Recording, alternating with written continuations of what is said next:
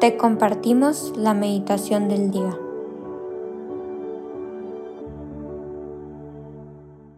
En el nombre del Padre, del Hijo y del Espíritu Santo. Amén. Ven Espíritu Santo, llena los corazones de tus fieles y enciende en ellos el fuego de tu amor. Envía tu Espíritu Creador y renueva la faz de la tierra. Oh Dios que has iluminado los corazones de tus hijos con la luz del Espíritu Santo, haznos dóciles a tus inspiraciones, para gustar siempre el bien y gozar de su consuelo. Por Cristo nuestro Señor. Amén. Hoy jueves 26 de octubre vamos a meditar el Evangelio según San Lucas, capítulo 12 versículos del 49 al 53 que dice, En aquel tiempo Jesús dijo a sus discípulos, He venido a traer fuego a la tierra, y cuánto desearía que ya estuviera ardiendo. Tengo que recibir un bautismo, y cómo me angustio mientras llega. ¿Piensan acaso que he venido a traer paz a la tierra? De ningún modo. No he venido a traer la paz, sino la división. De aquí en adelante, de cinco que haya en una familia, estarán divididos tres contra dos, y dos contra tres. Estará dividido el padre contra el hijo, el hijo contra el padre, la madre contra la hija y la hija contra la madre, la suegra contra la nuera y la nuera contra la suegra. Palabra del Señor, gloria a ti, Señor Jesús.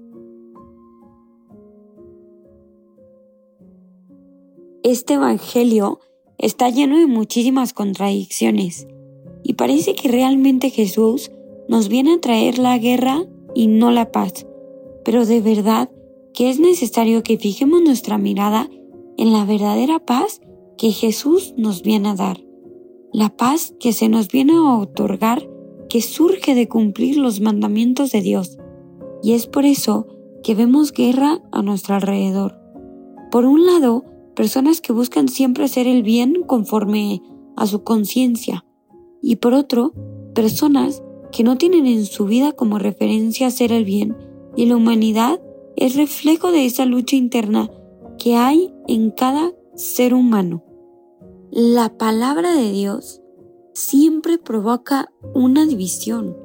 La palabra de Dios divide, provoca una división entre quien la acoge y quien la rechaza. A veces también en nuestro corazón se enciende un contraste interior. Y esto sucede cuando advertimos la fascinación, la belleza y la verdad de las palabras de Jesús, pero al mismo tiempo las rechazamos porque nos cuestionan, porque nos ponen en dificultad y nos cuesta demasiado observarlas. La palabra de Cristo es poderosa, no tiene el poder del mundo sino el de Dios, que es fuerte en la humildad, pero también en la debilidad. Su poder es el del amor, es este el poder de la palabra de Dios un amor que no conoce confines, un amor que nos hace amar a los demás antes que a nosotros mismos. Y es por eso que la palabra no nos debería de soñar extraña o contradictoria. Fuera de esto, sino todo lo contrario. Es más, Cristo está empleando un lenguaje contradictorio en apariencia para dar a entender precisamente en qué consiste el verdadero amor a Él. Sí, porque el amor realmente como lo ha de entender el cristiano está muy lejos de ser diluido por un sentimiento de afecto bonito y pasajero. Más bien, el amor es como el fuego que a la vez lo enciende todo y va consumiendo una y otra cosa.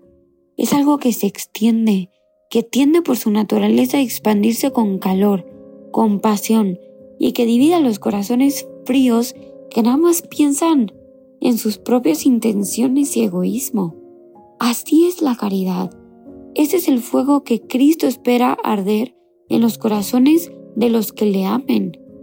Es por eso que las palabras de Cristo no pueden ser interpretadas literalmente, porque hay que haber experimentado el fuego de su amor para poderlas entender correctamente.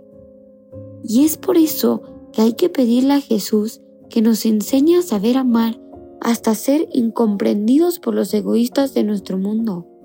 Hay que pedir vivir en este estado de lucha, en la lucha del que cree en la fuerza del amor y que consigue que el mayor número de seres humanos conozca a ese Dios que se entregó por ellos por puro amor. Y en esto conocerán los demás que somos de Cristo. Y hay que tener la confianza en Él, porque el amor siempre logrará la victoria definitiva sobre el pecado y la muerte.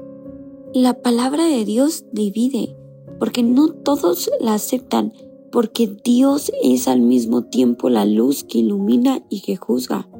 Es este fuego que purifica y que destruye el mal. Sin luz no podemos caminar hacia el amor de Dios, pero con luz quedan al descubierto también nuestras malas acciones.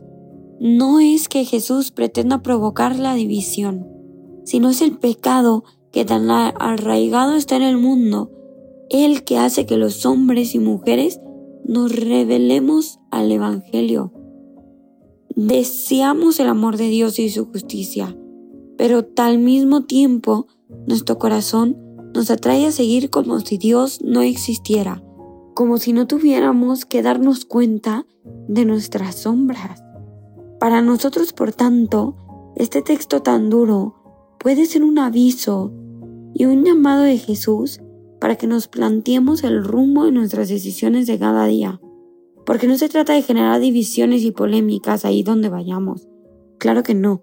Pero sí tenemos que provocar conflicto con nuestro propio pecado, con nuestras comodidades, con nuestros egoísmos y también con las estructuras de pecado de la sociedad. Para concluir, les quiero invitar a que la figura a la que debemos de mirar es a Jesús, porque Él tiene la misión de instaurar el reino de Dios, y eso hace que el mal del mundo se vuelva contra Él. Nosotros, sus seguidores, tenemos que vivir con la sana atención de ir a irradiar esa luz, de aceptar nuestras sombras, nuestro entorno y pedirle a Jesús que el fuego del Espíritu Santo nos purifique y nos haga brillar de esa misericordia y amor que Dios nos ha dado en nuestra vida. Les invito a que le pidan a Jesús que sea Él quien purifique sus intenciones y su amor a los demás, a Él, y de verdad que lo busquen para que sea Él quien los guíe con esa luz.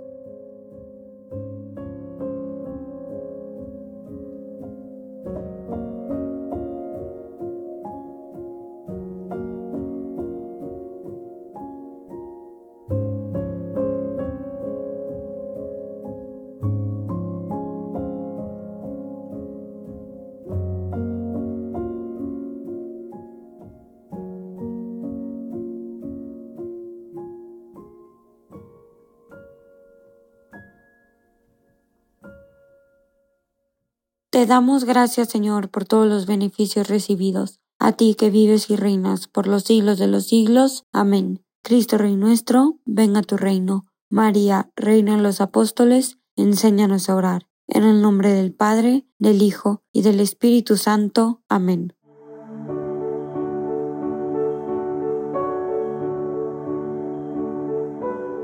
Señor, que seas tú quien siempre reine en nuestros corazones los invitamos a que se queden en diálogo con Él. Nos escuchamos mañana.